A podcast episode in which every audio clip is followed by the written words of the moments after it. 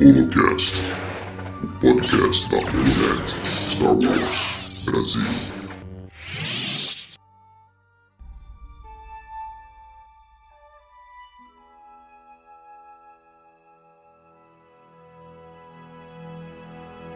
Olá, bem-vindos ao Holocast, o podcast da Holonet Star Wars Brasil. E hoje iremos continuar nossa saga de The Mandalorian, episódio 7, The Believer. Aqui comigo estão a nossa Wikipédia de Star Wars, João Marinho. Como você está? Tudo bem, gente? Boa noite, bom dia, boa tarde, dependendo da hora que você nos ouve.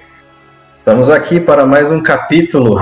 Muitos falaram que era um capítulo filler, outros um capítulo de transição, mas no meu entendimento trouxe grandes revelações e grandes evoluções muito importantes para o nosso, pro nosso Mandaloriano favorito. Com certeza, João. E aqui também está o nosso amigo da vizinhança, Gonçalo. Opa, e aí pessoal, sejam todos bem-vindos. E Jinjarin sem capacete é Jinjarin nu. gostei, gostei. E também temos o criador de porcs, Julião. Pessoal, tudo bom? Um prazer estar de volta com vocês aqui. E vamos discutir esse episódio que foi muito massa. Temos também Tom. E aí, gente, belezinha? Eu só quero dizer que uma armadura limpa faz um personagem ser foda mais foda ainda, só digo isso. É, eu tenho que concordar com você. E finalmente, estreando aqui conosco, a Yas. E aí, gente, tudo bem? Sou nova por aqui, mas prometo ajudar no que puder. Graças a Deus, uma opinião feminina. Aleluia, irmãos! Precisa de mais mulheres aqui, gente. Com certeza. concordo, eu concordo plenamente, Yas. Bem, vamos começar essa discussão, vamos entrar no hiperespaço, então afivelem seus cintos, se acomodem-se, que nós já vamos entrar na velocidade da luz.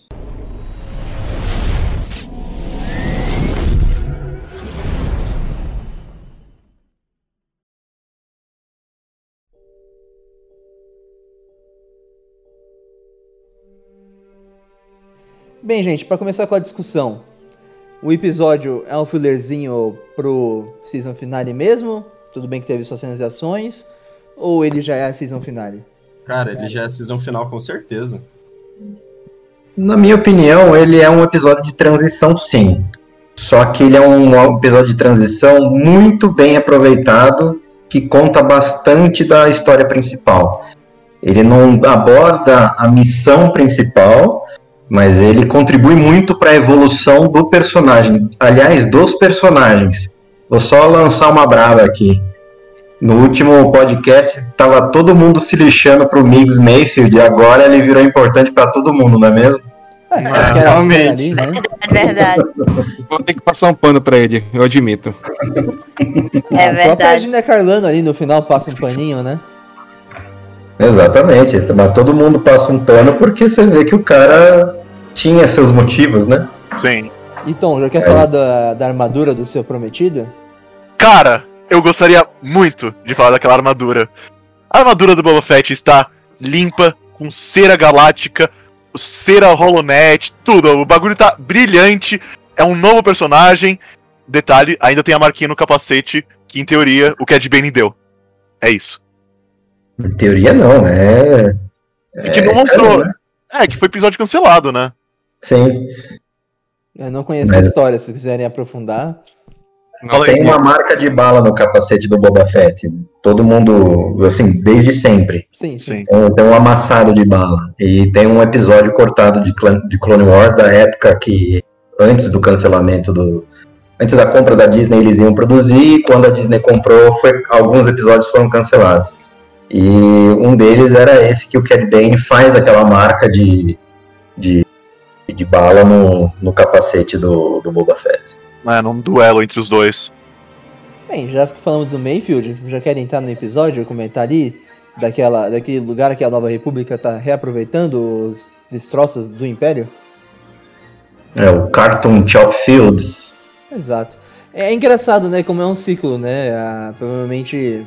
o- Quer dizer, provavelmente não. O Império fazia isso com os destroços da República, né? E a Nova República faz isso com os destroços do Império, né? A gente vê isso no Jedi Fallen Order, né? É, exatamente. Ah, o Cal Kestis, ele trabalha numa, num lugar desses, né? Uhum. no planeta Braca, né? Isso, isso mesmo. Planeta Braca que ele é ó, onde tem uma missão muito importante naquele livro que a gente recomendou outro dia aqui no podcast, o, o como que é? A aliança. re- re- A. A, é a Resistência Renata. É, é, é, isso aí. pra você ver como tá complicado, né? Acho que ni- ninguém adaptou 100% o nome resistência, né? Não, é que eu leio os, os títulos em inglês, aí eu tava com Rise of the Resistance na cabeça, né? Justo, justo, justo. Mas assim, é, é- é o, o, car, o Cartoon Chop Fields, né? Que não dá pra saber se é um planeta ou se é o nome do local, é como se fosse uma re- reciclagem de material também, né? A exemplo de Braca. Aí você vê ali uns TIE, uns TIE Fighters, uns AT-ST, e o Mayfield tá lá é, cortando um TIE Fighter para reciclagem, vamos dizer assim, né? Eu vou ser sincero, e vocês podem me ajudar com isso. Eu não lembro do Mayfield na primeira temporada. Eu, eu tava comentando com amigos não que parecia. Como assim? É, é, é, na minha cabeça parece que eu apaguei o episódio, pra ser bem sincero. Eu até O comentando episódio com da um amigo prisão. meu. Isso, O episódio da, da prisão, o prisioneiro, que eles vão resgatar o, o prisioneiro Twi'lek lá. Uhum. O Mayfield é aquele que tinha uma, uma pistolinha a mais na, na, na costa dele. Uhum. É, com o bracinho robô. Isso, um bracinho robô. Eu lembro até que na, tem- na primeira temporada ele zoa o mando que ele não tirava o capacete. Ele perguntou, tipo, ah, será que é um Gunga embaixo do capacete? Exato. Sim. Bem, peço desculpas aos João. Oi. Aquele, aquele planeta lixão, ele me parece muito um que apareceu nas HQs do fim, que ele leva uns bichinhos pra lá no final do, da HQ. Ele É, pede é, é ajuda. Braca, né? É Braca. Eles ele, estão em Braca. ele- né? Isso, ele ajuda uns bichinhos lá e leva, leva junto com uma amiga pra lá. Uns bichinhos? Os Nos... porgues? Cegos. Isso, isso mesmo. É o planeta Braca, né? É que não é um lixão, né? É, o planeta Braca é um, é um planeta de reciclagem, né? De, de, de naves espaciais. O, o planeta lixão seria aquele planeta que o Darth Maul é mandado lá quando, quando ele é cortado em Naboo. É que eu não vou lembrar o nome do planeta agora. Me perdoem. Mas que ele fica com aquelas pernas de aranha. Aquilo, aquilo lá é Então, mais um Então nesse Oi? planeta só vão as naves. É, no, no caso, não há um lixão, é só umas. Só as naves vão pra lá e elas são recicladas, é isso. É, é, é a ideia que, que se tem, né? Pelo menos o planeta Braca é descrito assim.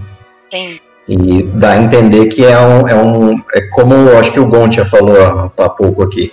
É como se fosse invertido, né? A- lá, em- lá em Fallen Order, o planeta Braca é, é o Império reciclando as naves da época das, da, da República das, das Guerras Clônicas, e aqui, como a República, a nova República tomou o lugar do Império, ela reciclando as peças da- do, do material imperial para reutilização. Verdade, importante, importante. Inteligente, pra não precisar ficar é, minerando recurso, né? Não. É.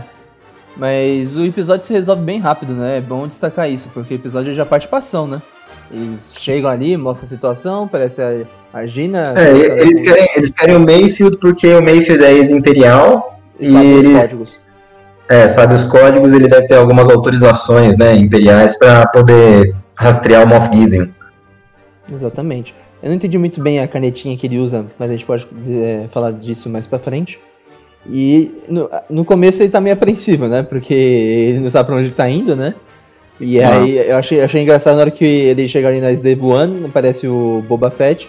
Eu assim, ah, eu achei que era o outro, né? e aí aparece o outro, né? Então, né, porque vocês lembram do episódio do prisioneiro? O, o- acho que o Léo não lembra. O Léo não lembra. É, eu não lembro. É, o Léo não lembra. Mas é, é, o- é um episódio que o, o Mando, no final, ele, tá, ele pega um por um, vocês lembram disso? Eu lembro. Sim. Sim, Ah, E o, e o Migs Mayfield é o último que ele pega, e ele meio que faz um terror psicológico com o Migs. Foi engraçado É. nessa cena que lembrou um pouco do Batman também. Sim. Exato, exato. Ele faz esse terror psicológico que o Batman faz. Tipo, aparece nas sombras, depois some, aí Sim, aparece atrás. Aquele, aquele cara, o Mayfield, é igual o Batman Begins, aquele cara que ele tá tirando, ele dá de cara com ele lá. Exatamente. Então, é, acho que é por isso que ele fica meio amedrontado quando ele vê o Boba Fett, né? Sim. Cara, ele sabe também que ele sacaneou o comando, né? Então, Sim. Eu vou ter que procurar pra ver esse episódio. olha, eu não tô acreditando que tu esqueceu desse episódio, cara. Ó, Eu já, Esse- juro esse por Deus, é muito zero, bom. zero lembrança. Zero Ó, lembrança. eu- eu- esse episódio é, é o, o Prisioneiro foi escrito e dirigido pelo Rick Famuyiwa, que é o mesmo que escreve e dirige esse episódio 15 agora. Sim, Sim, e, É 14, né? 14. e Léo, Hum, você lembra daquele robô que a mulher sapo usa pra falar com o mando? sim. É do episódio do Prisioneiro também. Também É, não lembro é. dele, pra falar a verdade. Na hora que eu vi ele, achei que era mais um Era o. Drod que tava no controle da. A Razor Crest. Crest. Isso.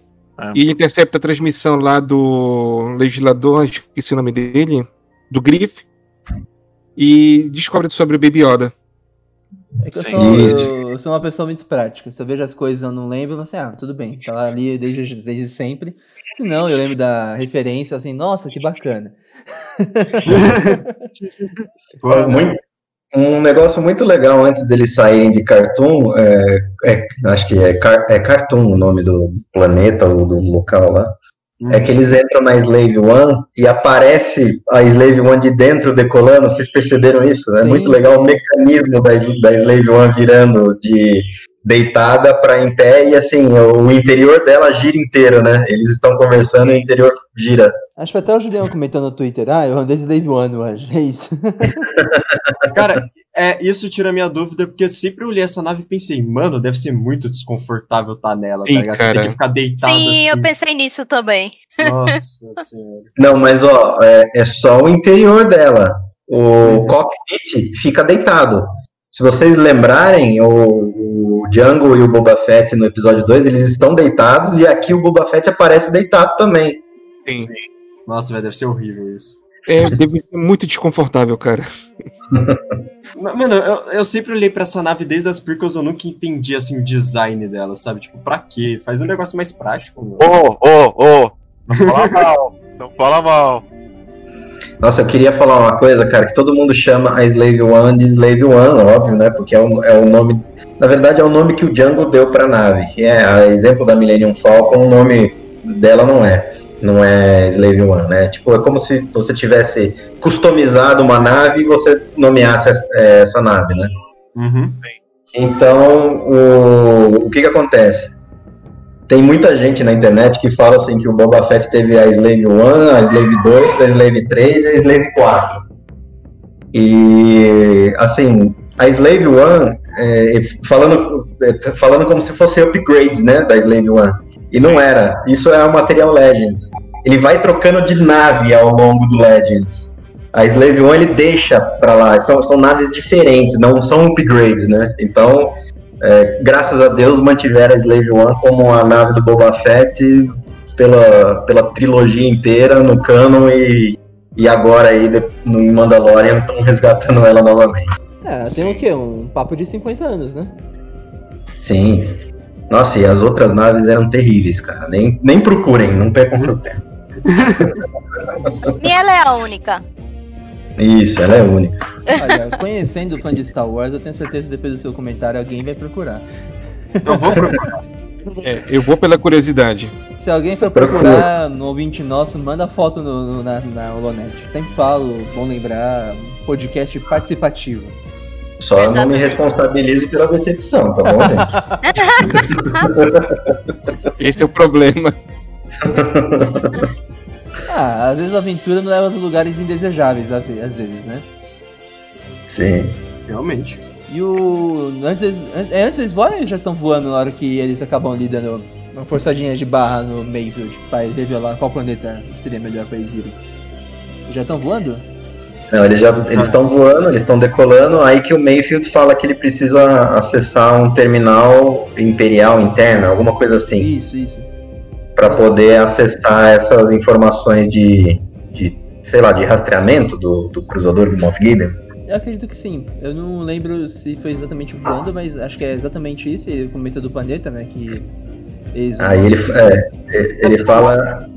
Oi, desculpa, Tom. É, Pode é, falar. falar, é, mostra eles voando, aí depois corta a cena e eles já estão no planeta, tipo.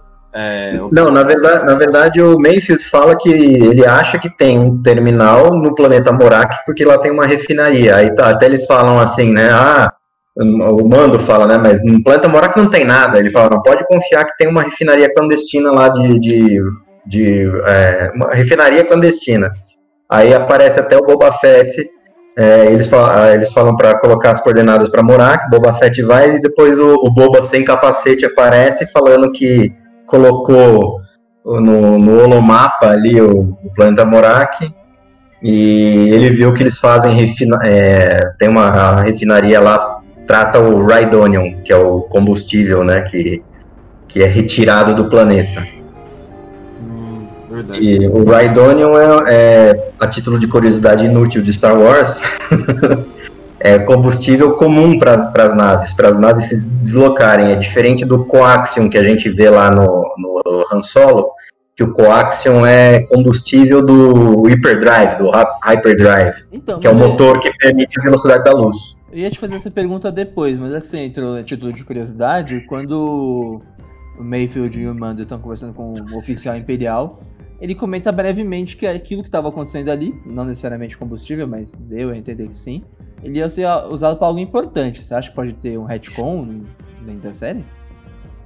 Não, acho que não, não é retcon, não, porque assim, é- ele é usado para combustível para naves, mas ele é um material muito explosivo. Se vocês lembrarem, acho que em Rebels a Sabine usa como, como carga explosiva o Rhydonium. Uhum. É verdade, lembro. Mas ela, ela adapta o Rhydonium para virar uma bomba. Então, assim, ele tem essa. A utilidade principal dele é como combustível. Mas é como se você usasse gasolina para fazer um coquetel molotov, entendeu? Entendi, entendi. Só que, em, obviamente, guardadas suas devidas proporções, o Rhydonium, a volatilidade dele, se ele existisse de verdade, ele seria como se fosse uma mini bomba atômica, entendeu? Entendi, entendi. Então, o que, que o oficial ali quer dizer, já pulando para essa parte, quer dizer que ele tem Rhydonium suficiente para criar caos, que ele fala que a intenção do- dos remanescentes imperiais é criar caos para quê? Para trazer a ordem depois. Mas isso a gente a gente depois, depois, exatamente. Enfim, é, eles partem, né? Eu acho bacana a cena que o Mando fala com o Boba, né? Que ele fala assim, é, fat. Vamos pro planeta X. E ele vai lá. é, O Boba, eu vou dar meu braço a torcer pro Tom, mas ele tá incrível, viu, Bo- Tom? Tá mesmo, cara. E assim, depois, depois que ele, ele deu aquela repaginada na, na armadura dele, ficou sensacional. O que você achou, Tom? Inclusive, é, grandes amigos eles, né? Porque o cara já tá chamando o outro pelo segundo nome, Fett, e aí, cara. É, Os caras já são grandes amigos ali, cara. Criando uma irmandade, né? É, indo pro planeta, eles pousam, né? E eu acho bacana o planejamento, né? Porque eles estão discutindo qual a melhor chance deles, porque é óbvio que o Mayfield tem que estar na base imperial, mas eles não sabem quem que vai entrar, né, com ele.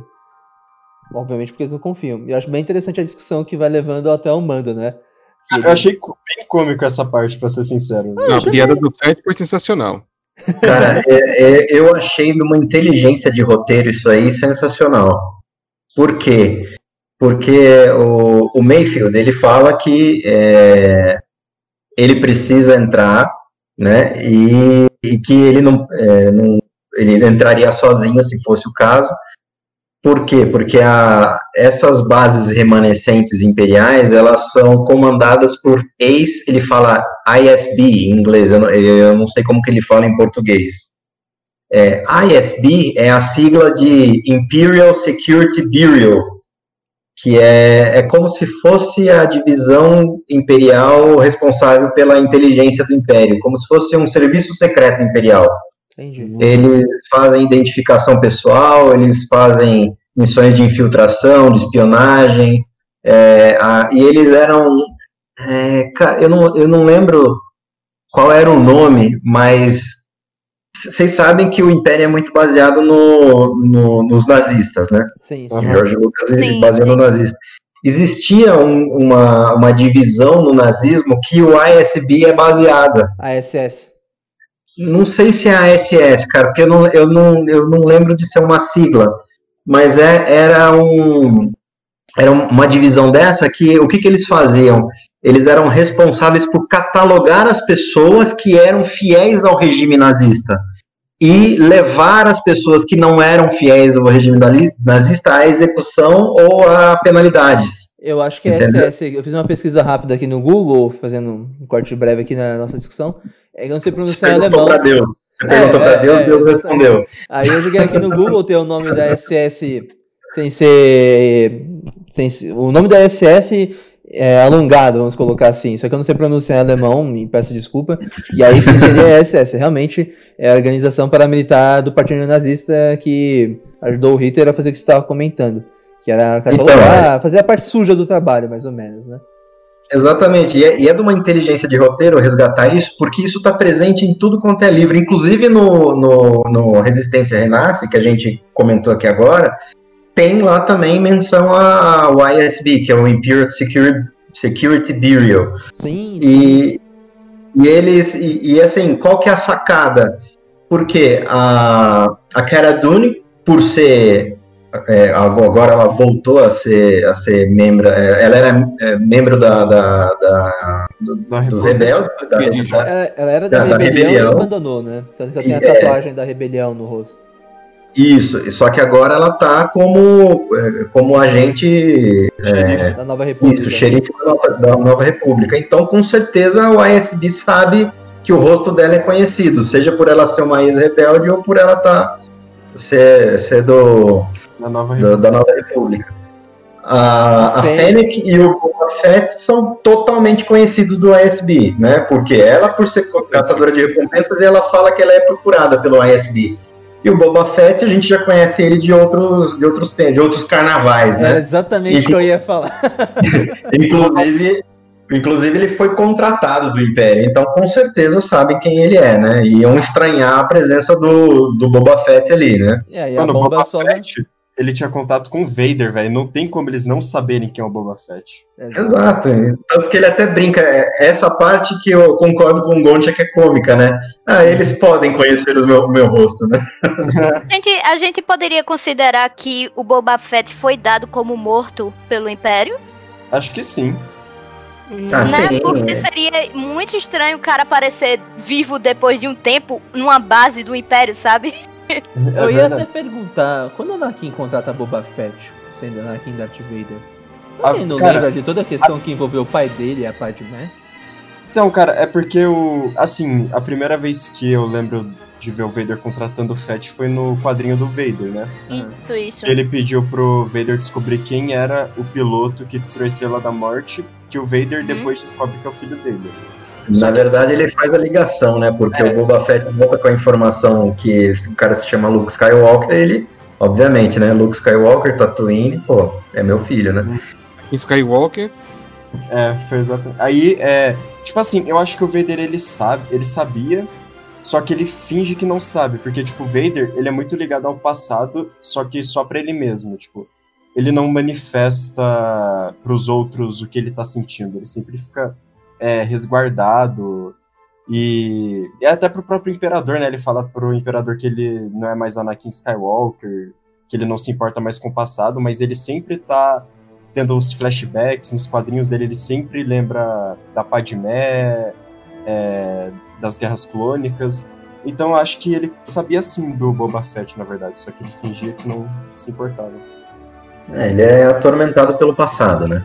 Não, uhum demonstra isso nos quadrinhos, né? Que ele é muito atormentado nos, no, pelo passado. Mas voltando Boba... aqui. Oh, desculpa, pode falar. É depois que o Boba fala para ele que ele começa a fazer as ligações, né? Assim, com o Luke. Começa é. a, a, refletir mais sobre o, o, assim, porque acredito que naquela, naquela hora que o Luke atira contra a Estrela da Morte, o Vader sabe que ele tem a força, né? Ele fala. Isso, e aí ele começa a fazer uma ligação. Poxa, olha, esse cara aí, boba disse que era Skywalker e tal, entendeu? É, tem uma cena sensacional no, nos quadrinhos, o Gon já deve saber, que ele acompanhou, em que ele, a hora que ele escuta o nome Skywalker, ele meio, ele meio que dá um surto na força, assim, ele racha todo, Todo o vidro é do, do, do Star Destroyer dele lá, que é. ó, Eu não, não lembro o nome do Star Destroyer. Uhum. E vendo. ele ainda tem flashbacks, lembrando da Padmé na hora. É muito foda. O Vader, nesse momento, ele quase chega a tocar o Luke, né? Ah, assim, não, não sei se era uma metáfora no quadrinho, mas ele tem uma cena lá que ele tá bem próximo do Luke, assim, no, no na imagem. Eu Acho que foi metáfora, no caso. É. Deve ser metáfora, porque deve ter tentado alcançar. Ou se alcan- alcançou com a força sem querer, talvez. Eu não sei, eu não acompanho. Kylo Ren e Rey faziam isso, tá? Isso, Não, mas então, é aí o que. forçada. é. Não, não, Não, não, mas é, eu, tirando eu essa acho. parte, é, tirando essa parte, é, tem a cena lá, né? Assim, não sei se era metáfora ou se, o, ou se o quadrinho queria demonstrar isso já de antemão. Mas é, tem uma cena que ele, o, o, o Luke e o, e o Vader estão quase tocando as mãos, né? É, eu, eu acho que é mais uma metáfora, porque assim, aquela, aquela ligação que existe entre os dois lá, que eles conseguem se ver e se tocar em lugares diferentes, é por conta da Díade, né? Isso é bem explicado lá, que é, só pela Díade da Força que eles conseguiriam, por conta da ligação que existe entre eles, né? E a Díade é, pô, é, um, é o, um- o lado negro, né? E o, o lado da luz, né? E eles procurando o balanceamento. A hora que eles atingirem o balanceamento, eles viram a Díade perfeita, né? É, Resumindo, o, o Vader lembrava do Boba. É isso. Sumindo toda a história. Só aproveitando. Então, só fazer Só, só voltando no ISB, se vocês lembrarem de Rebels, o, o agente Carlos, ele era do ISB. Isso eu não lembrava, me- realmente eu tinha esquecido.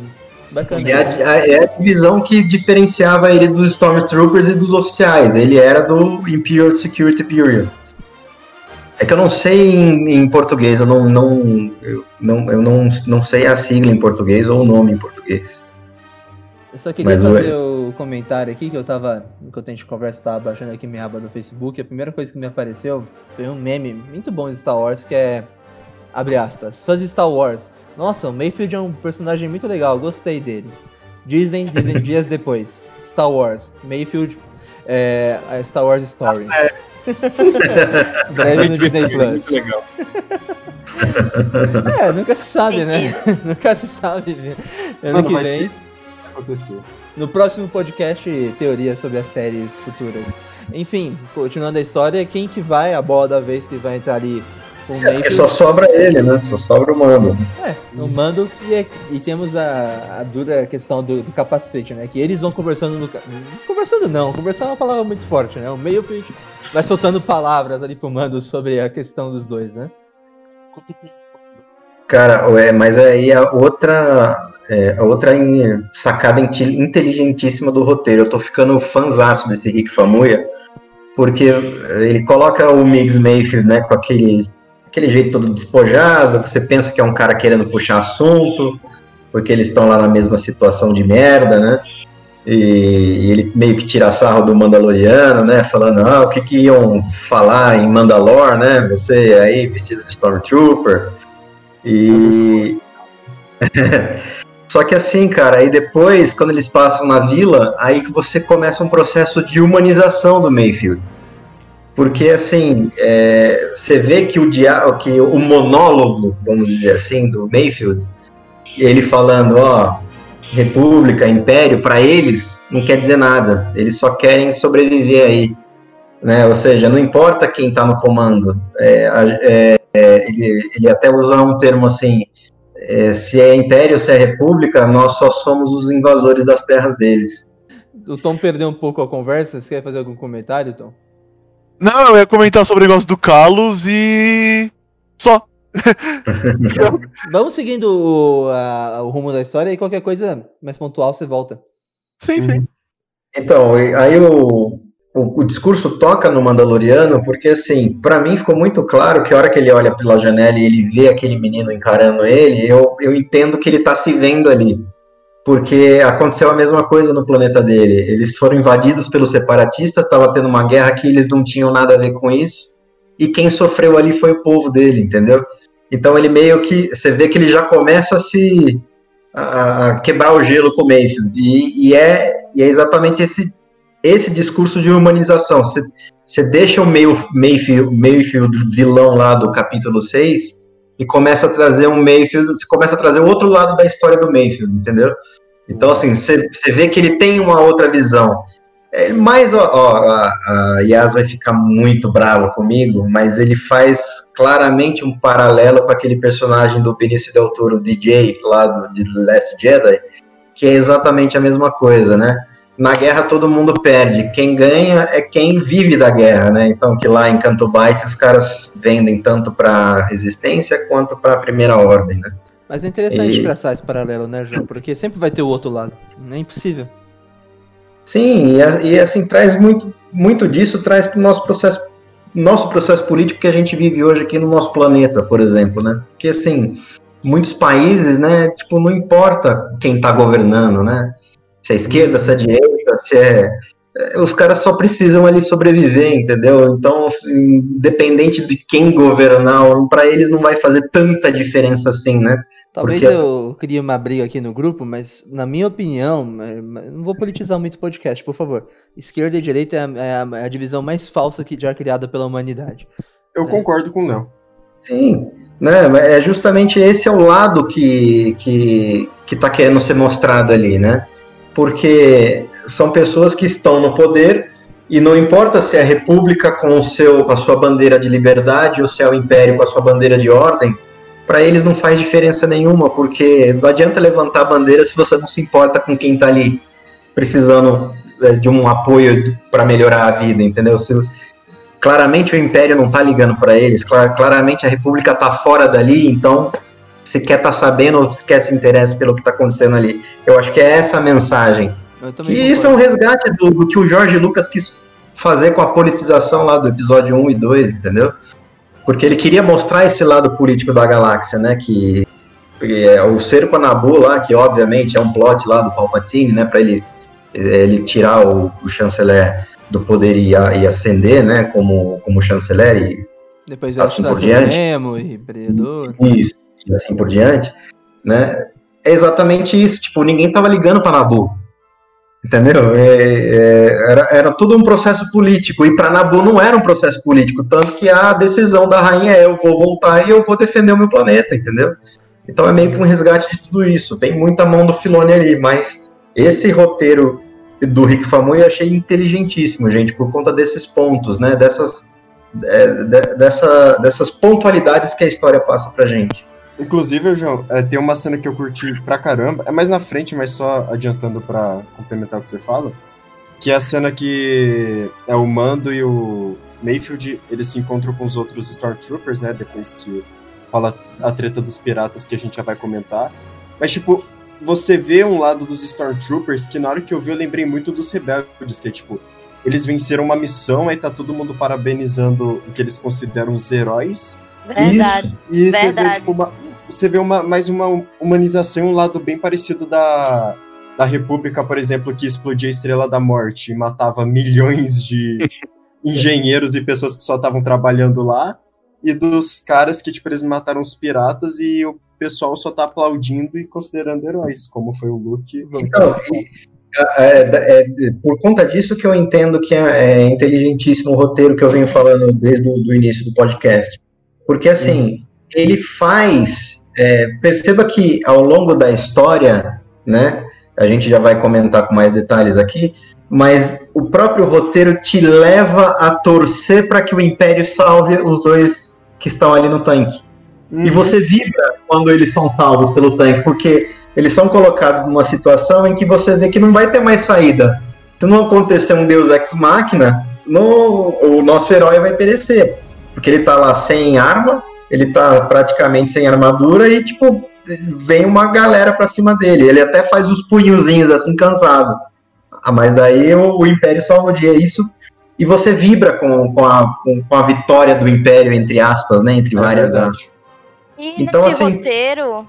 É, Pode- desculpa, é, complementando o que o João tá falando. Nesse roteiro, ele coloca o Império como, um- como que ele já é, assim, na galáxia, né? Que ele é, é uma. é uma política já excluída, porque ninguém mais quer um império, entre aspas, né? É, é, um, é um sistema já com menos recurso do que tinha antes. E você começa a ver como se eles é, fossem, entre aspas, os coitados da, da situação. Pelo menos nesse roteiro que a gente viu agora, né? E aí, por exemplo, é, como o Gonçalo falou, que quando eles chegam lá trazendo o, o combustível, você fica, nossa, mas eu já vi isso em algum lugar. E aí você se lembra da dos rebeldes, né? Que é quando a galera chega e faz torce, né, por eles, porque eles chegaram em, é, salvo, trouxeram recursos que até o momento eles não tinham, como eles estavam falando, que haviam muitos é, piratas por, por lá, né? E não chegava. Então, tipo, é, como o João tava falando, é inteligente sim esse roteiro. Eu achei. é, você vê um lado que você não tava esperando do Império, sabe? Você começa a torcer pra ele, como ele falou. É, é legal, é legal. É, assim, eu, é, por exemplo, em, em- em Rogue One, você torce pelos Rogue Ones, né? Que você vai torcer lá pela galera, pela, pelos rebeldes. Sendo que aí você fica com uma raiva eterna do Império, sabe?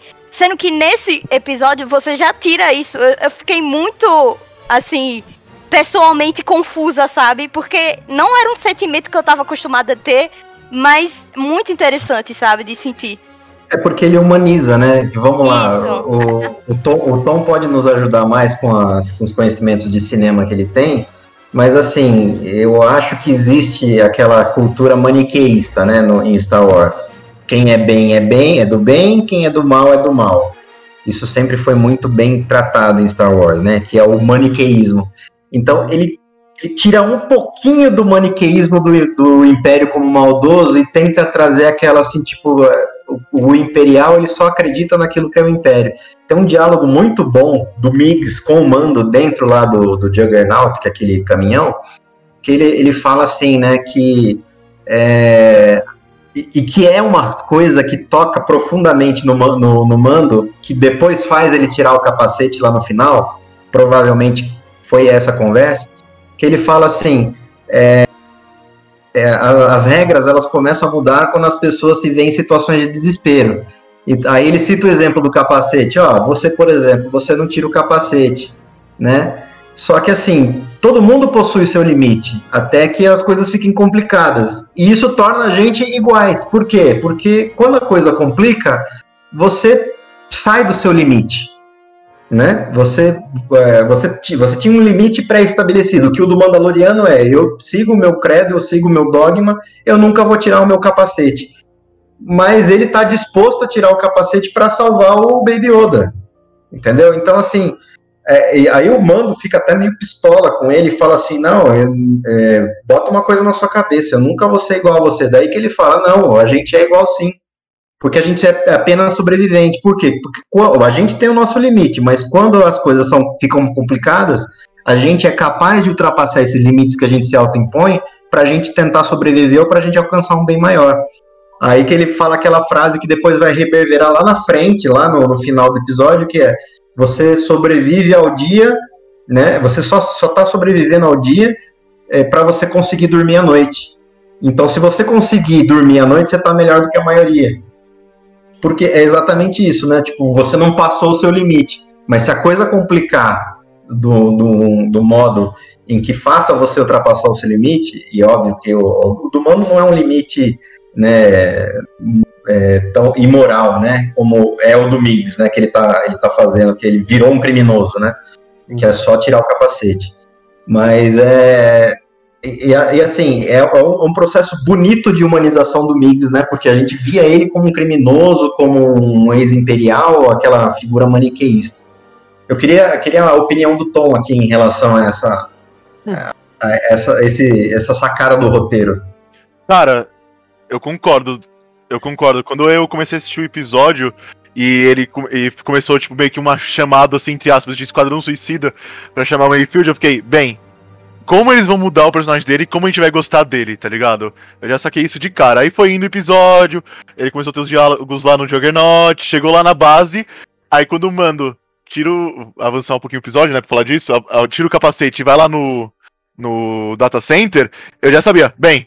O, o Mayfield vai chegar ali em dois segundos salvar ele, a pele dele no último segundo. Aí, mano, foi. E o que eu acho mais engraçado, esse episódio, ah, o como o Mayfield foi, sabe que personagem ele me lembrou? De um filme? Qual? O doutor do Django. O amigo dele, sabe? O. O É alemão. o Django Livre? Django Livre? Sabe por que ele me lembrou? Porque Não. ele, ele, é, ele é meio ambíguo assim no começo, como a gente tinha o Mayfield, ele era criminoso, tudo, aí o, o, o DJaren, o Manda, ele começa a ir com ele e vai nessa aventura com ele. Aí quando chega lá na parte com o oficial, eles começam a ter uma, ele começa a fazer tipo umas cutucadas no Imperial que ele trabalhou com ele, né? Falando, é, muita gente morreu, né? Aí chega no final, que ele fala, quer saber? Foda-se, dá um tiro, que nem no Django Livre. Que ele, que Incrível. Mano, eu achei. Nossa, eu já vi isso no Django, que sensacional. Tipo. Mas, mas perceba, perceba a inteligência do roteiro, o- gente, porque é assim. Ele, ele faz você torcer pelo Império salvar o mando e você vibra com a vibração do Império, mas ele não deixa você é, é, deixar de ter aquele sentimento de que o Império é, a é o lado ruim da coisa. Sim, Ele, ele, ele tira um pouquinho do maniqueísmo, mas ele, ele ainda deixa bem definido. Não, esses caras são vilões e esses caras são os bonzinhos, entendeu? E eles, Então é- de- eles definem falar. isso com aquele cara cuzão, né, mano? Aquele psicopata. Não, eu, Cara- fiquei, com- eu fiquei com medo. Eu fiquei vendo o, o rosto do maluco, eu fi- eu fiquei com medo do caramba, pra ser bem sincero. Mas essa Você ficou com medo dele porque ele é o rei da noite. é verdade. É o ator que fez o rei da noite em Game of Thrones. Mas essa conversa toda me lembrou de Last of Us, cara, do 2 principalmente. Principalmente do Ah, 2. não, não, É, não. Não, Tom, mas é verdade, porque o que acontece no 2, talvez você não, você não goste muito da maneira que é feita, mas ele te faz chegar ao outro lado da questão da Ellie e da Abe. Sim. Você começa, querendo ou não, criar uma empatia pela causa da Abe. Tudo bem que o que acontece no final do jogo, pra gente não entrar em detalhes que a gente tá falando de Star Wars, é um bagulho ali que até eu não gosto, que a gente já comentou. Mas Sim, nem vou entrar no de Last of Us. Nem vou Sim, entrar. sim, mas e perceba como é parecido até na questão do que o João tava falando. Porque existe um limite. E a, a Ellie, do mesmo jeito que o, o Mando aqui, ele- ela- eles rompem o limite dele. E a pergunta Sim, que eu deixo pra todo mundo aqui do cast, até onde o Mando vai romper o limite dele é pra, pra trazer o Baby Yoda de volta? Já rompeu? Ah, não, mas, não, não, mas não, mas não a questão do capacete. Outras questões. Tudo bem, ele mata, etc, mas E onde a é o limite dele? principal, Ele já provou que até onde. Ele, já tá, ele provou que ele tá disposto aí contra o credo dele pra resgatar a criança. Eu Sim. concordo com o Julião. Sim. Eu Concordo com o. Julião, porque inclusive é o, é, a- é o título desse, desse episódio. É o, foi traduzido como aquele que crê, né? Aquele que acredita. É, o que acredita. E eu traduziria melhor para o crente, né? Porque justamente porque ele está fazendo referência ao credo do Mandaloriano. E ele quebra o credo dele, ele quebra a crença dele. Por quê? Porque E- ele está preocupado bem maior, entendeu? Com certeza. E como a gente comentou anteriormente, essa desconstrução desse credo dele já vem sendo feita ao longo dos episódios da temporada. E acho que esse episódio foi o ponto de ruptura total dele. Que até o Memphis ficou surpreso quando viu ele sem capacete, que ele não esperava. Eu fiquei Perfeito, surpreso. Julião. Perfeito, Julião. Eu não falaria melhor, cara. Suas palavras, ó, até bato palma. E a atuação do Pedro Pascoal continua perfeita, né? Sim. Nossa, incrível. Vamos comentar nela quando a gente chegar na. Não, já dá Isso, pra isso. comentar, já dá pra comentar, gente. Ah, Porque é, é, ele já então- passou. Eu só quero comentar.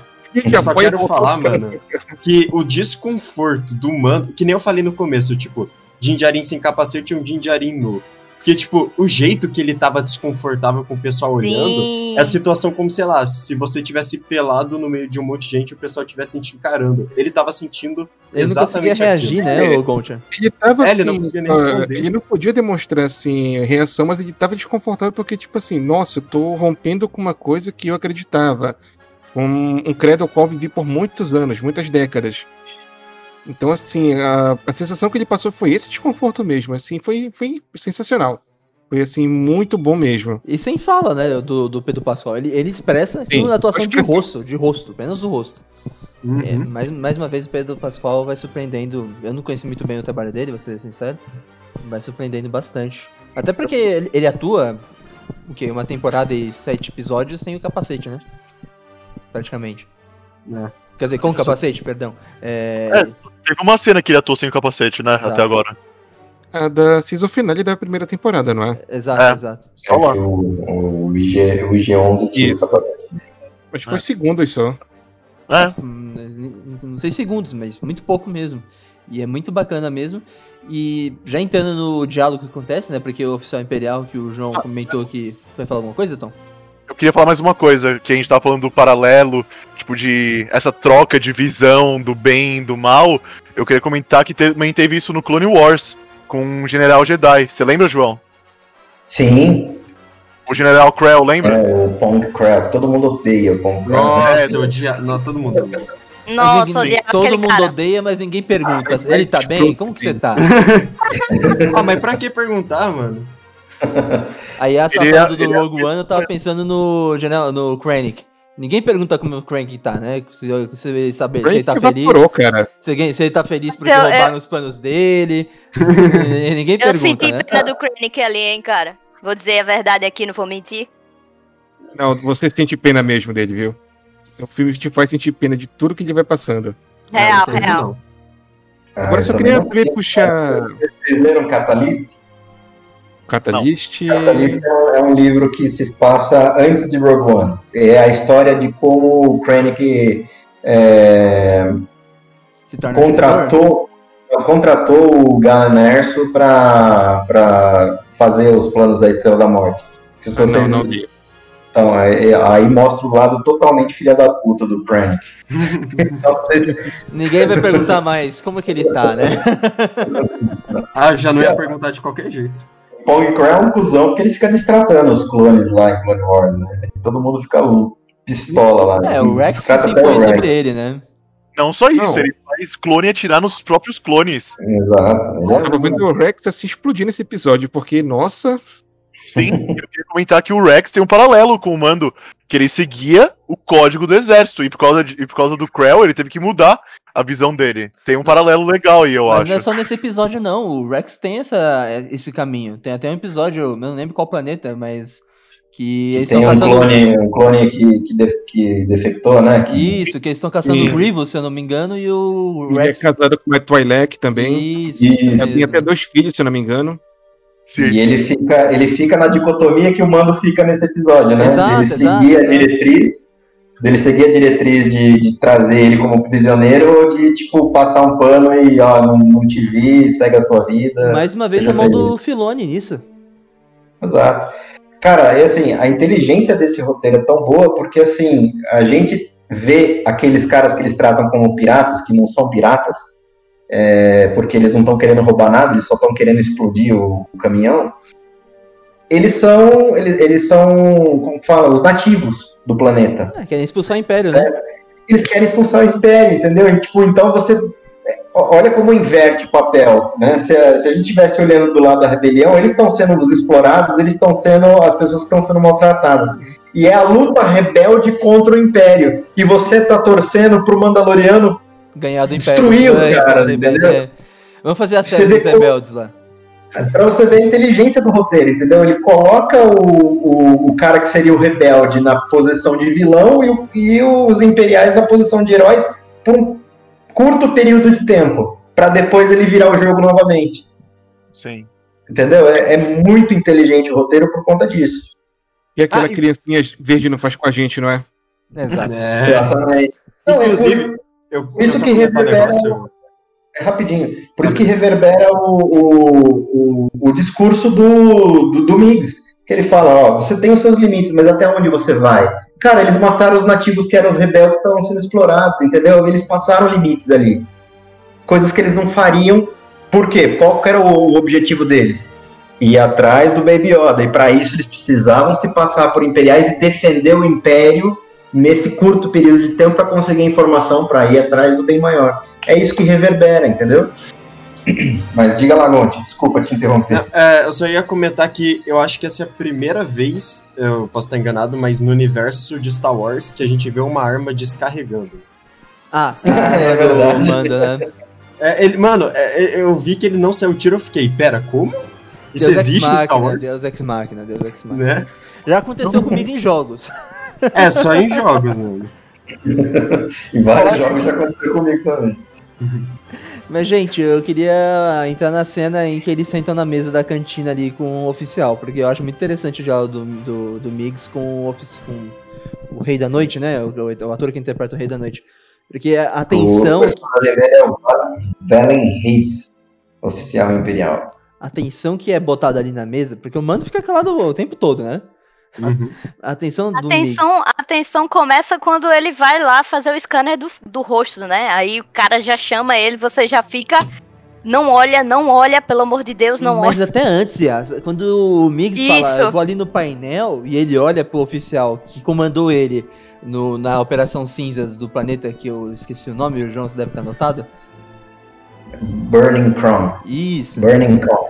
A tensão já começa ali, porque o cara ele, ele sente um remorso, uma- um susto tão grande quando ele vê ele, que você fala assim, tá, ou o episódio vai tra- tratar aquilo, ou não vai tratar, ele vai mudar de direção. Mas ele encara aquilo, ele vai pra E cima. você, e você fica tenso, cara, naquela, naquela parte ali, porque não é pra o cara reconhecer o, o, o Mayfield, né? Você fica, ai meu Deus, o que é que vai acontecer agora?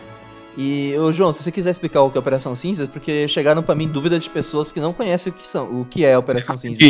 Eu fiquei muito empolgado quando citaram a Operação Cinzas, cara. Eu Fiquei- também, Nossa, eu fiquei também. feliz Eu em também. casa. Eu fiquei Vibrei feliz. muito aqui. Então, vamos lá. Operação Cinzas é, era, era um- uma das fases do plano de contingência do Palpatine. O plano de contingência do Palpatine era o plano maior dele, que envolvia a Operação Cinzas, a criação da Primeira Ordem, é, os cultistas de, Eze- de Exegol, para ele retornar ao poder, né? Lá no, no episódio 9, né? E com a Final Order, que era a a ordem final para a retomada do Império. Então vamos lá, Operação Cinzas, é o, a- Operation Cinder, né? É a primeira fase desse plano de contingência. O que, que era essa Operação Cinzas? E isso é retratado em Battlefront 2, na, na campanha da, que nos apresenta a ótima personagem da Aiden Versio. Uhum. E também é muito bem tratada antes do Battlefront 2 na, nas HQs da Leia, né?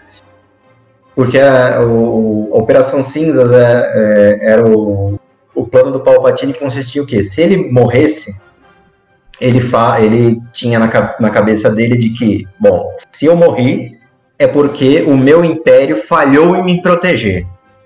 Então, se ele me falhou em proteger, eu preciso eliminar este império, né? E eliminar o máximo de, de inimigos possíveis para recomeçar o meu império e não permitir que um novo imperador me substitua. Entendeu? Então, o que, que ele faz? Ele, ele manda vários satélites, né? Essa Operação Cinzas. É- nem o alto escalão do Império sabia desse plano de contingência. Apenas alguns poucos selecionados pelo próprio, pelo próprio Palpatine que sabiam, né? Alguns oficiais de confiança dele. É, né, sabia. o pai da Aiden, né? O Almirante Versa. Isso, o Almirante Sim. Verso sabia, era um dos poucos selecionados, né? Que até aquela sentinela que tem a gravação do Palpatine vem como se o Palpatine estivesse falando com eles, né? É que é aquele robozão vermelho, né? Que só tem aquela cara, aquela cara preta e que o holograma do- da cara do Palpatine é colocada lá, né? Uhum.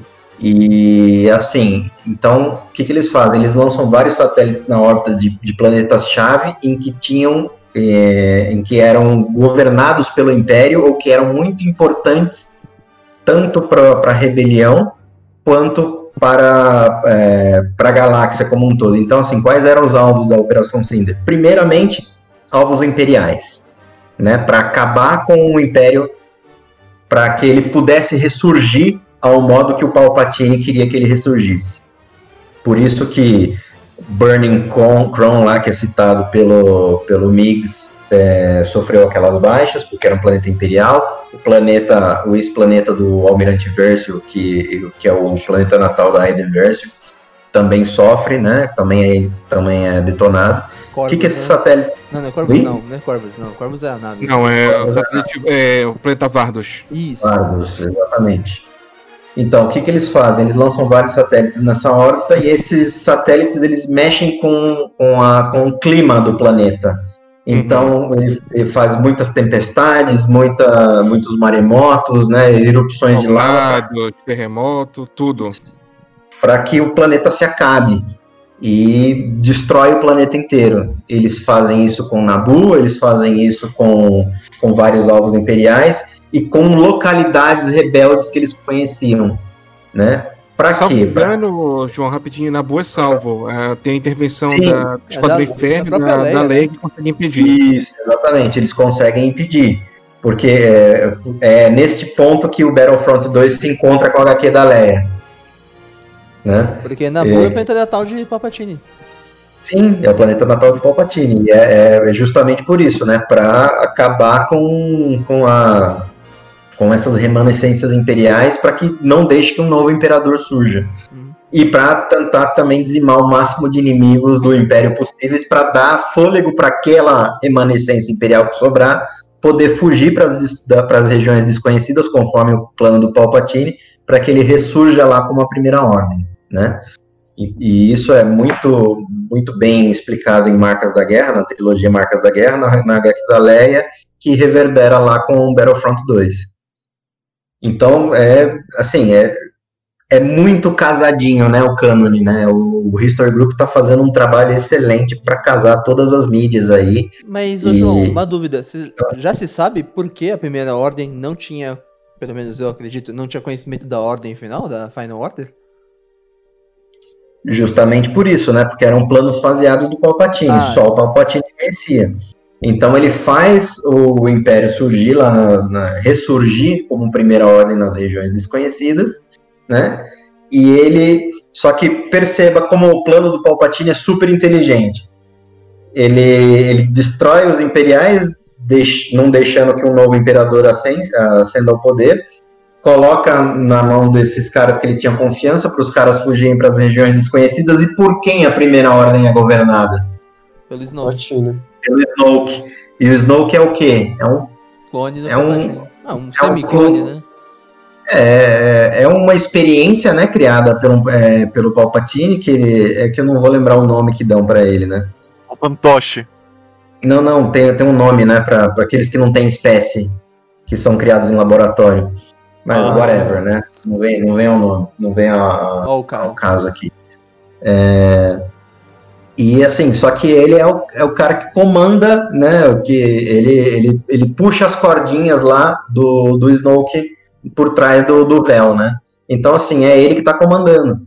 Então, assim, o Snoke leva a primeira ordem para onde o Palpatine quer que ele leve. Então, por isso que é inteligentíssimo todo esse plano, né?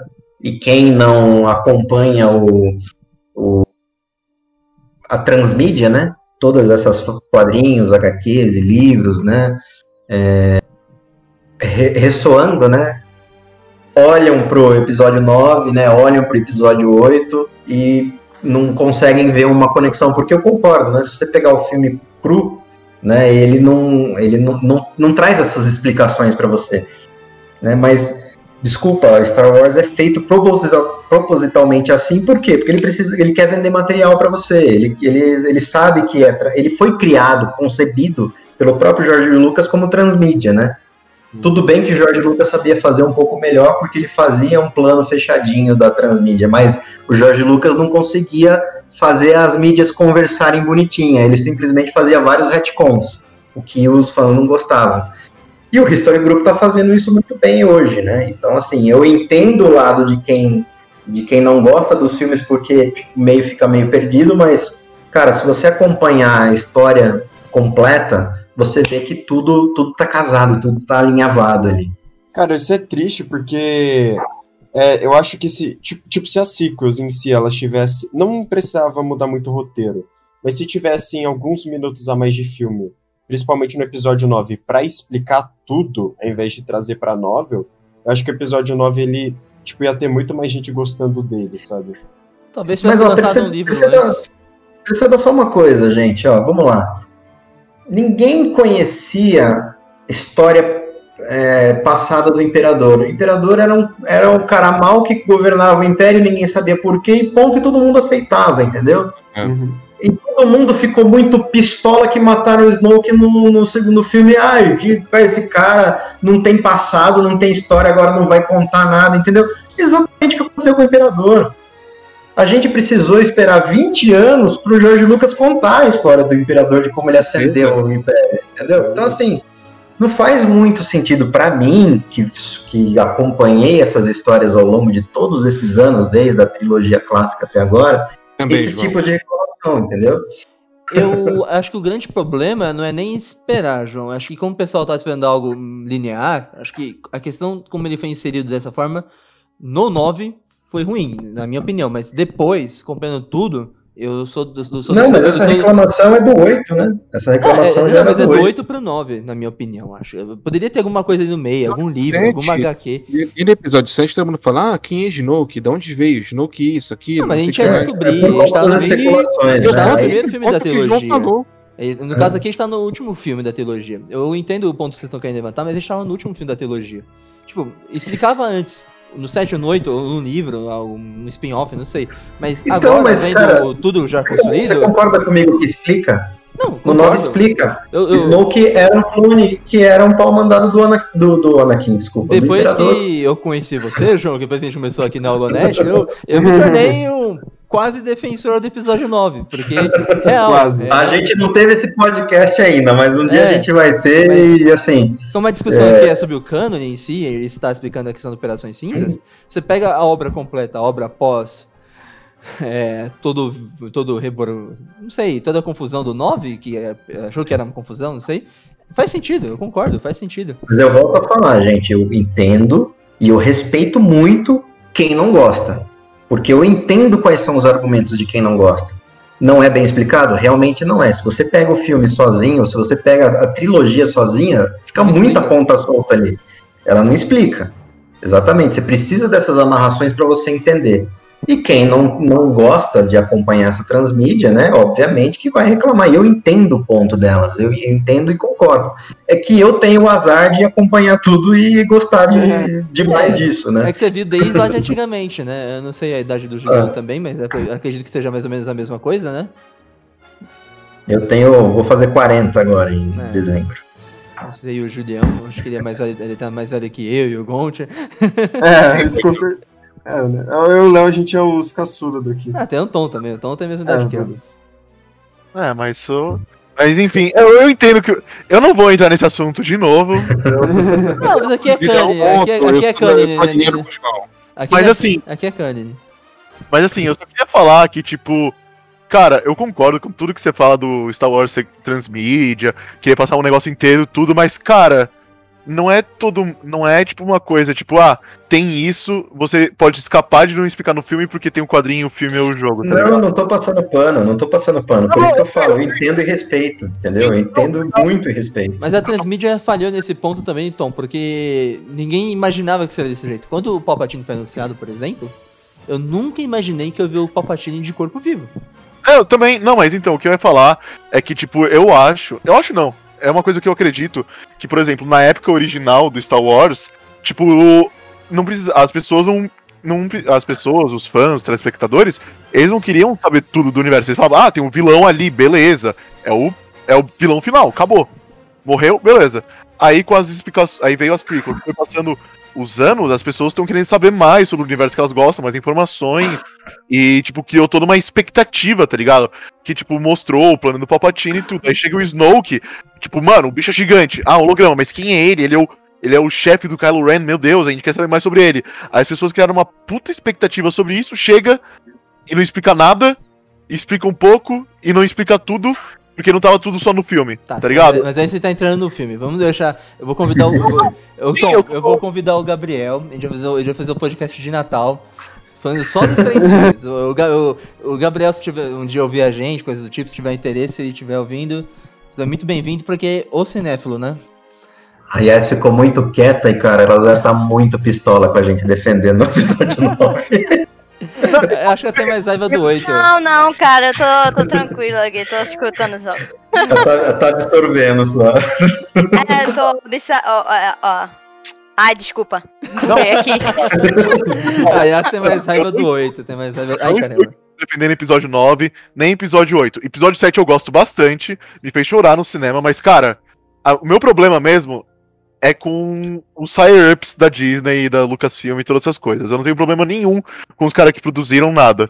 Eu só tenho raiva de algumas coisas. Mas minha raiva está mudando, e quem sabe mude, mas eu ainda A gente vai fazer um podcast só sobre ciclos pra falar disso. É isso. Isso, isso. Vamos voltar Vamos aqui pro episódio. Você, dando. você não gosta do episódio 7, nem ou do episódio 8, nem do 9?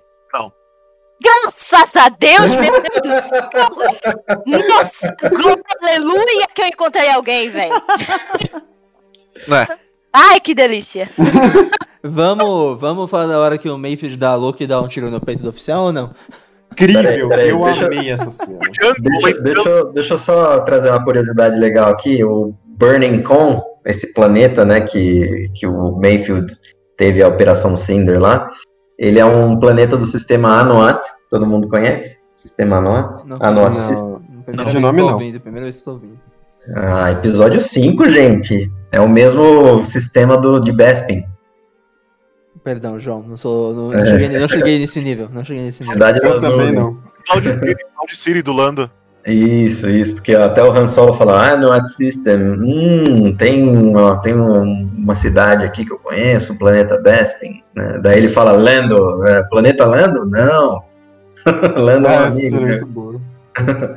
Então, ele fica em, no sistema Anuat, né, e é, é um sistema minerador, né, Bespin minera gás, e em Burning Com se minera chromium, que é um metal muito utilizado para fabricação do quê? Sabres de luz.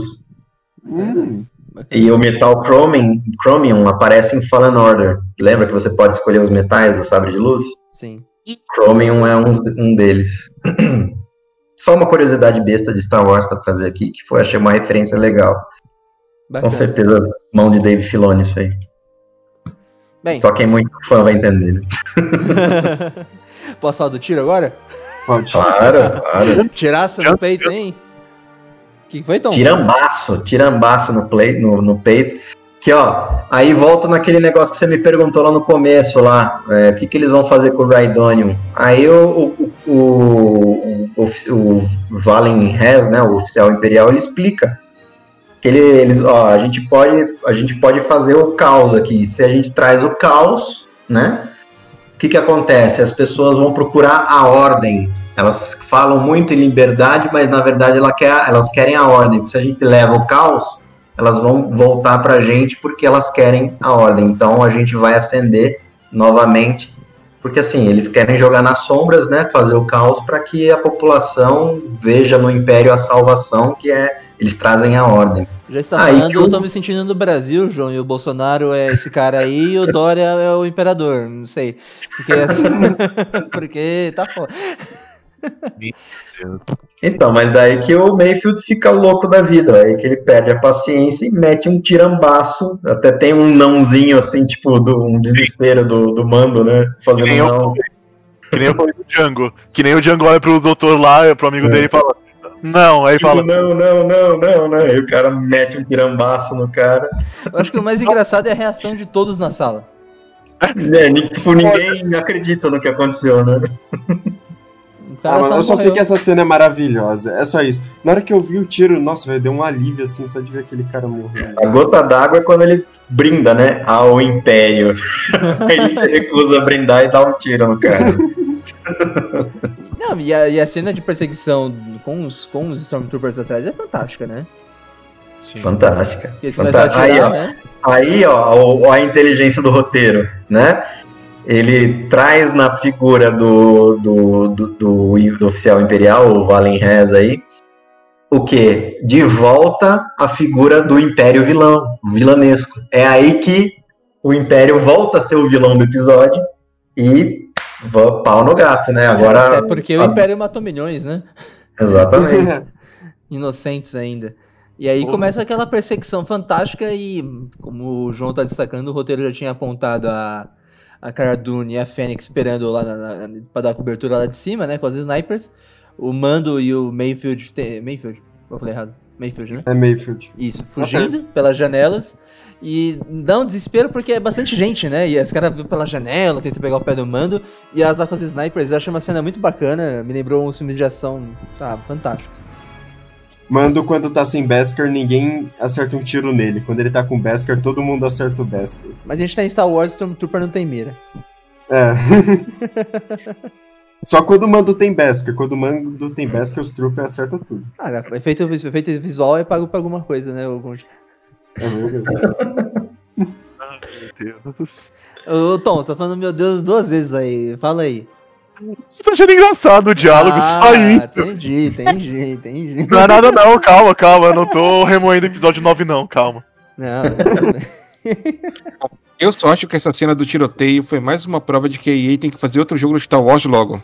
Ah, não, não, não fala. Não quero ficar chorando por causa do 1313 de novo. é, até porque o 1313 ia mostrar a Slave One fazendo as manobras que fez, né? Ia ser do boba. É, ia ser o. Ia ser um jogo do, do- de caçadores de recompensa, na verdade. Cara, esse jogo ia ser tão bom. Ah, detalhe, o Cory Balrog, diretor do último God of War, ele, ele tweetou esses dias falando: Cara, não tem nenhum, nenhum estúdio fazendo um jogo de Bounty Hunter que você pode fazer todas as coisas que a gente tá vendo no Mandalorian. Qual é a razão de viver se não tem isso em desenvolvimento, tá ligado? É, eu peguei esse tweet também. Muito bom. Bem, só pra introduzir, porque eu falei do Boba Fett, porque eles vão escapando, eles vão subindo ali a, a pilastra, a escada, não lembro bem, pra poder fugir. A Fennec, Pelo telhado, né? a Fennec e a Cara Dune estão atirando ali nos troopers que estão no telhado, pra poder, o quê? O Boba Fett descer com a... É, pousar mais ou menos É a dele. é- ela- elas eliminam os canhões, né? Os Isso. operadores dos canhões da bateria antiaérea, né? Pra Isso o mesmo. povo poder chegar com a Slave One. E aí o Boba Fett aparece, muito bem trajado, né? Mais uma vez, com o uniforme repaginado e etc. Busca os dois. E ele vai naquela uma cena de perseguição breve porque ele resolve. Não, peraí, peraí, antes disso. Aí a, a, a redenção total do, do Mayfield. é, é, tem essa Ele cena pega, ele pega aquele Psycho Rifle do, do- dos Tusken Raiders, né? Que era com certeza do Boba Fett. E atira no Rhydonium pra explodir a refinaria. Aí o que, que ele vira e fala pro Mandaloriano? A gente precisa dormir à noite, né? Que é a reverberação do discurso dele lá, né? Ou seja, a- era o meu limite, eu ultrapassei o meu limite, né? Eu preciso agora dormir à noite. Então eu vou matar todo mundo aí, porque tipo, eu não vou admitir que eles façam isso, né? Tragam caos e, e, e matem mais pessoas como eles fizeram na Operação Cinder. Muito detalhe. E detalhe, a Fennec elogiou o tiro dele porque ela é uma puta sniper. Exatamente, né? Belo tiro, né? Verdade. Shot. Bacana. Bom, volta lá pro Boba Fett na nave, na perseguição. Aqui, o Boba Fett ele usa uma das coisas mais icônicas dele na Star Wars, né? Que é, é- Eu esqueci o nome da bomba exatamente, tem um nome espe- específico. De Ions, não é? Bomba de Ions. Não, é Seismic, seismic Charges. É, Ah, são bom- bombas sísmic- sísmicas, né? Isso, isso mesmo. Que usa contra o Obi-Wan no Ataque dos Clones. Isso, o Django usa contra o Obi-Wan no Ataque dos Clones e, assim, é, é muito legal a quebra de expectativa dessa cena, porque, assim, os TIE Fighters vão pra lá, o Boba Fett fala, se segurem! Aí, tipo, você acha que vai começar uma batalha aérea, né? Ele simplesmente pluc, clica na bombinha e olha os dois. Muito bom, cara. Nossa, bom aquele áudio é fantástico, viu? Eu tava com saudade daquilo. Na verdade, a falta dele, né? A falta do áudio. Exato, exato. E aí o Boba pousa, né? E acho que eu estava comentando no começo do cast a questão do, da reverberação das ações do Mayfield no episódio, né? Que ele praticamente Sim. fica livre, né?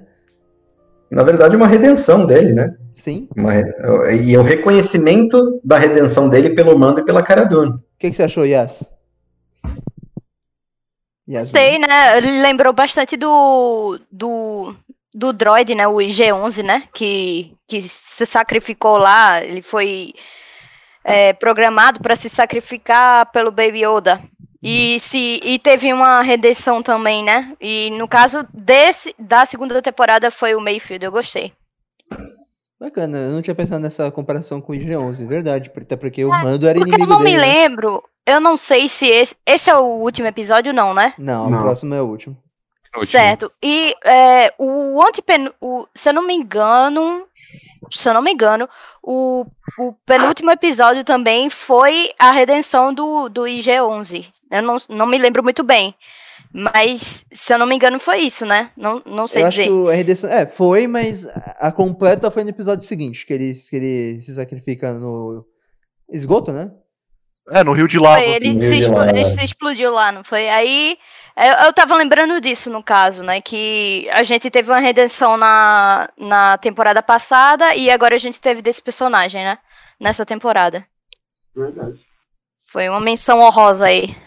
Verdade, verdade, essa. E eu já posso pular pra cena. Pra mim, é, é tem- eu sei que tem muita cena boa nesse episódio, mas eu adorei o videozinho que o. O vídeo do mano é muito bom. Ah, é Vídeo fantástico. lá pro máximo. Dedo na cara? É. Exatamente, eu vou te pegar, eu não tenho onde você vai se esconder. Vocês Paulo- perceberam as palavras dele? Eu ia falar isso agora, João. Eu ia Sim. falar isso. Cara, são as mesmas palavras que o Moff Gideon fala pro Mandaloriano e pra Cara Dune no cerco lá em Nevarro. Essas são as mesmas, é o mesmo texto. Sim. Ele não, não muda nenhuma vírgula. Caralho, eu não sabia disso, velho. Sim. Peguem, peguem o episódio. Pode falar, Yas? Não, eu ia dizer que é, o, o Moff, ele tremeu na base ali, né, cara? Ele ficou Nossa, um ele ficou pouco. com uma cara. É, ele ficou um pouco chocado ali, né? Principalmente pelo. Agora que você citou o uso da palavra dele completa, né? Vem. É, o texto, o texto dele completo. Enquanto eles estão no cerco em Nevarro lá, ele, ele lembra que ele chega de TIE Fighter, Isso. pousa lá que, com os Stormtroopers em, em formação, todas aquelas armas apontadas lá para o local que eles estão, e ele fala esse discurso exatamente: ó, vocês têm uma coisa que me pertence, ela é uma coisa muito importante para mim, vocês- é, só que eu vou, eu vou reavê-la daqui a pouco, né? E vocês não sabem o, o qual é o, o quanto é importante essa coisa para mim. O mando fala as mesmas palavras. Você tem uma coisa que me pertence, eu vou reavê-la daqui a pouco, e você não tem e, é, você não tem noção de quão importante essa coisa para mim. Ou seja, aí ele fica mais puto ainda, né? Porque você tá usando o mesmo texto do que ele, a mesma ameaça que ele fez pro, pro Mandaloriano e, reave, e reaver o Baby Yoda, o Mando tá fazendo para ele agora, né? Para reaver E o Baby naquele Yoda. caso, e naquele caso, o Mando consegue manter o Baby na, na, na guarda dele, né? Sim. Agora, será que o Moff vai conseguir manter como aconteceu? Vai, será que ele vai conseguir manter o o Baby Yoda na guarda do Império? Eu tava pensando Essa- exatamente nisso, Yas. Tava pensando exatamente Essa, nisso. essa é, a- esse é o questionamento, né? Porque, assim, tecnicamente, o Mando ele tá em, com é, uma, tem- ele tem uma falta de recurso, né? E de gente pra, pra adentrar aquela, aquela localidade ali. Então a gente tem que ver algo aí pra ele conseguir a vantagem. Vem aí, vem aí, galera. Vem aí. Vem aí, é. Inclusive, por falar no Grogo, tá todo mundo falando Baby Yoda, mas é Grogo? Esse é. o primeiro episódio que ele não aparece em nenhuma cena. Isso, eu tava pensando nisso também. Incrível. Nossa, eu nem me toquei, cara. É o É. primeiro episódio que nem mostra o rosto dele. Mas, gente, eu- depois desse discurso do Mando, ficou na, pra mim, é pelo menos a impressão que o Baby Yoda não vai conseguir se tornar Jedi. Porque? Cara, a, a gente já chegou no ramo das especulações aqui mesmo. Pode então começar, pode começar, pode começar. Vou lançar a brava aqui pro, pro Tom ficar triste. o Boba Fett vai morrer? Eu tô achando que o Boba Fett morre e o, e o Mando herda a Slave One dele. É, eu falei, eu Eita! falei isso semana passada. Se o Boba Fett morrer no próximo episódio, eu vou ficar muito chocado. Muito. Eu não chocado. acho que o Boba pode morrer. Eu acho que vamos ter perdas graves. Mas eu acho que a perda vai ser do alto escalão, viu? Não que o Boba não seja. É, eu, eu não, eu não aposto, mas assim, só é uma hipótese, né? Porque, cara, ele, ele não tem nave, ele precisa de uma nave para as próximas temporadas. Ah, Ah, ele vai roubar a nave do Moff. Cria a Slave 2. Cria a Slave 2. A Razor Crest 2. Não, É, o Julião quer um Destroyer Imperial Light Cruiser. Nossa, gente, deixa eu falar aqui que eu não tava no podcast, né? Nos outros podcasts, mas mó tristeza quando a nave explodiu, cara. Nossa, só faltei chorar, mano. Ó, nunca chorei tanto em Star Wars quando eu chorei com a Razor explodindo, hein, mano. Facada no coração, gente. Facada no coração. Então, eu- a gente tava falando que precisava de peso, e alguém morrer pra dar peso. Pronto, morreu a Razor Crest. Tá todo mundo chorando até hoje. Sim. É verdade. Ah, ô João, Oi. eu tava reassistindo a primeira temporada do Mandalorian esses dias, e eu lembro que você tinha perguntado de onde surgiu o Dan Ferrick, lembra? Sim. É, No primeiro episódio, a primeiro episódio do Mandalorian, o Mitral fala. Não, eu sei. é, só que é, essa, essa, essa expressão ela é muito utilizada nesse novo canon de Star Wars. é, não é nova é, para o canon de Star Wars. Só que nunca, nunca teve um significado, uma tradução do que quer dizer o Dank Ferrick. A gente percebe que é utilizada com mais frequência em situações de, para falar, nossa, que droga, né? Que porcaria. Mas você vê que o Mandaloriano também fala o Dank Fair quando ele fica feliz com o Baby Yoda, né? Uhum. Mas talvez seja quando a gente fala assim, caralho, entendeu? Mas Pra mim é caralho, porra. coisa boa. Pra mim é. Caralho, Porra! é, porra, caralho, uma coisa boa, entendeu? Sim. Pode ser. Mais alguma hipótese, gente? Eu tô chutando que o Baby Yoda não consegue virar Jedi. Cara, eu acho que vai chegar um Jedi, talvez no final do próximo episódio. Só que o Baby Yoda, o Grogo, ele não vai, tipo, ele vai olhar assim e o mano vai ficar tipo, vai lá, garoto, vai com ele e tal, o seu caminho. Aí ele só vai virar e falar. Aí ele vai ficar com o mando. Teremos Nossa, o se primeiro... termina nesse cliffhanger aí, cara, meu Deus. Vai ser sofrimento por um ano, hein? Vai. Vai mesmo. Minha única teoria mesmo é que, que nem eu falei no outro dia. O final da segunda temporada, eu acho que o Baby Yoda vai falar a primeira palavra dele. Eu acho que é isso. Mando. Ah, ele, vai, gostar. ele vai falar o contrário, tipo assim, é, manda o papai você é. É, talvez seja uma coisa mais do Yoda, né? Mas. Talvez. Não, né? acho que é da raça. Não, eu talvez. tô esperando pra me emocionar no próximo episódio do Mando encontrando o Grogo e ele mostrando a bolinha pra ele. Nossa, é Ah, verdade. legal, né, cara? Tem essa, até a bolinha mesmo. Oh, eu- mas eu quero ver o Mando usando a lança dele que não usou até agora também. Ah, mas Ah, vai ter. sim, né? é Vem, verdade. vem aí, Mas então. é Vem muito aí. destaque o Gon te matou na, no, no dia do episódio que ele pega. Da soca. Ele, o Gon te matou. Isso daí é. Deram muita ênfase pro, pro Beskar o- neste cânone ser totalmente defensivo, né? Como, com, pra- contra a sabre de luz. O Uhum. Moff Gideon, a arma dele é o Darksaber, né? Então é pra fazer frente ao Darksaber. Mas e agora? Vocês acham que no próximo episódio aparece também a Bocatã? Porque o Não, Mando pode não. chamar ela? É, não, eu acho que não. Eu acho Eu acho que não. Bocatã Tanto tá problemas de preocupado, ela em Mandalorian. A tá Soca já, preocupada em, em retomar Mandalor. a Soca já pegou o Apesar de que ela tá atrás do. Moff Gideon também, hein, É isso que eu pensei. Ela tá atrás do Darksaber. É, ela tá atrás do Darksaber. É. E agora que o Mando sabe onde ele tá, ele pode, quem sabe, pedir uma ajuda também, não é? É bom, bom resgate, hein, Gorka? Você tem umas ideias boas, né? Mas detalhe, o Mando, o Mando não sabe que o Moff Gideon tá com o Darksaber, né?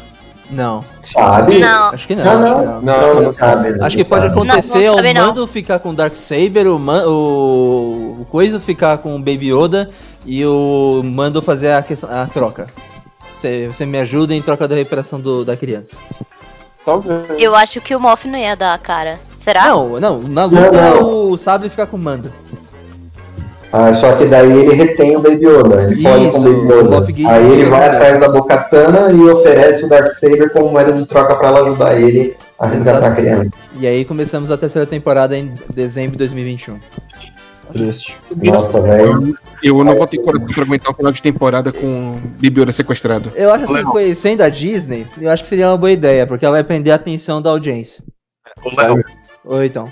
sabe como vai acontecer? No Hum. final da segunda temporada? Manda vai conseguir o Darksaber, vai chegar na Bocatã, vai aparecer a Rey com o Luke Skywalker e vai acabar ali a segunda Ai, temporada. Que Ray? que Ray? A Ray Eu que- ainda. A Ray nem é viva, a Ray é poeira estelar Nasceu. ainda. Ô, Ele vai ensinar o sábio ainda.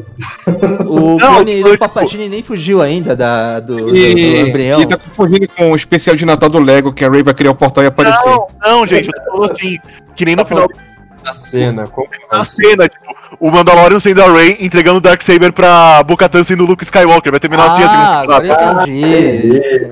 Entendi. Aí, aí e ela joga pra trás. Não quero mais Darksaber, quero outra coisa agora. Sabine, a Sabine pode ficar com isso. Ok, tá aparecendo. É, seria, eu acho, eu acho, que- eu acho que seria um final de temporada interessante, não pra nós, claro, mas pra aprender o telespectador. Talvez o, o coisa. Fugindo o nome dele hoje, cara. O Moff ficando com o Baby Yoda e o Mando com o Sabre de Luz. Olha, eu gosto do final do Gonçalo. Eu também gosto. Eu vou. Eu apoio também. Um vai ter um Jedi lá e o, o Baby vai ter que escolher qual é o lado que ele vai ficar. Eu gosto desse final aí. Bem, É, eu, eu, eu acho que assim, não, não tem muito espaço pra mim, tá? Na minha opinião. Não tem é, muito pra espaço mim, depois desse episódio também não, João. pro Baby Yoda virar um Jedi ou seguir o caminho Jedi. Eu acho que não tem muito espaço. Eu, eu acho que eles vão seguir um, um, um- um clã de, do, de dois. Eu acho que. Eu, eu acho que eles não deixam o Mandaloriano. Né? Eu acho que o Mando é que vai treinar ele, viu, cara? Ele vai treinar nas artes mandalorianas, né? Vai virar o Yoda. Se ele não pode treinar na força, ele vai treinar de algum jeito aí, cara. Eu também acho, acho que o Mando vai transformar ele num caçador de recompensas. Baby. Vai virar um Foundling. Acho que no Mandaloriano. Vai ser um Mandaloriano não humano pela primeira É. vez, eu acho. Um Exatamente. mini mando. Gente, já tem um nome pra isso. Já tem um nome pra isso. Sabe qual é? Ó. Yodalorian. Ai, meu Deus. Nossa! Bem, posso- depois dessa eu posso acabar o podcast, né? Posso acabar o podcast. Hora do tchau! tchau! Esquece de colocar a vinheta da Praça é Nossa nessa parte, tá? É, o Tom tá fazendo iniciativa pra essa nossa, né, Tom?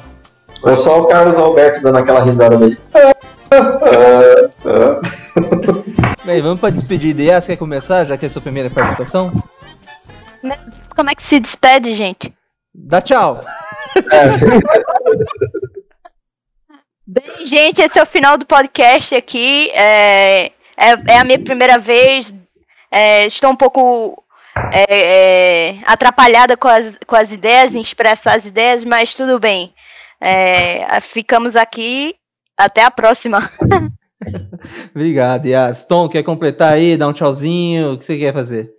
Claro, claro, eu quero, por favor. Bem, gente, muito obrigado por vocês ficarem com a gente até agora ouvindo o nosso podcast.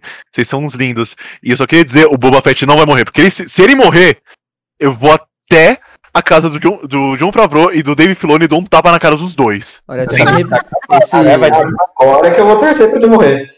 Nossa, Olha. os dois vão ter tapa. E. o Tom fez um SMR com esses dentes aqui, até arrepiei, né? Você é o ouvinte. É, Julião, sua despedida. Foi muito divertido o papo, foi bem interessante as teorias, as curiosidades. Mais uma vez foi muito divertido participar com vocês. Então, um abraço e que a força esteja com vocês. João, Eu gostaria de agradecer o espaço da, da Lunet, né, para a gente fazer o Holocast aqui. Agradecer toda a equipe da Holonet, é, Gontia, Léo, Yas, o Julião, o nosso iniciante aqui, o Tom, né, o mais recente integrante, Padawan. e Padawan. E agradecer a todos os ouvintes, né, que, que, que nos ouvem, né, e que a, que nos proporcionam esse papo tão legal aqui, né? Essa destrinchada no, no Mandaloriano. E, gente, vamos para a próxima, que agora é season finale de verdade. Agora é o último capítulo. Surpresas nos aguardam e vamos nessa. This is the way. Exatamente, João. This is the way. Vamos lá, Gonçalo, termina aí, arrebata o episódio. Pessoal, obrigado muito para todos que ouviram até aqui. E eu reforço o que eu disse no último programa que eu participei, de ajudar é, a gente e compartilhar o podcast com alguém que você conhece, que curta Star Wars, ou que está começando a conhecer o universo e quer, e quer conhecer mais, porque nós estamos pensando em fazer, depois que Mandalorian acabar, fazer outros programas comentando sobre filmes, universo expandido, nossas opiniões sobre as sequels, teorias, tudo, sobre tudo. Então, dá uma força aí, ajuda a gente, é, ajuda a comunidade a crescer também. Mandem perguntas e sugestões na DM do, do Twitter, porque a gente sempre olha e responde. Então, é isso. Obrigado a todos que ouviram. Obrigado ao Léo, Yas, Julião, João e Tom, todo mundo que participou. E falou. É, galera, somos quase mais de 300 ouvintes em menos de um mês. Nosso muito obrigado a vocês que compartilham, ouvem e curtem. Nosso mais sincero obrigado. Então é isso. Até a próxima, até, se- até sexta que vem, praticamente, né? E esse é o Holocast. Um forte abraço. Tchau, tchau. Tchau, tchau. Falou!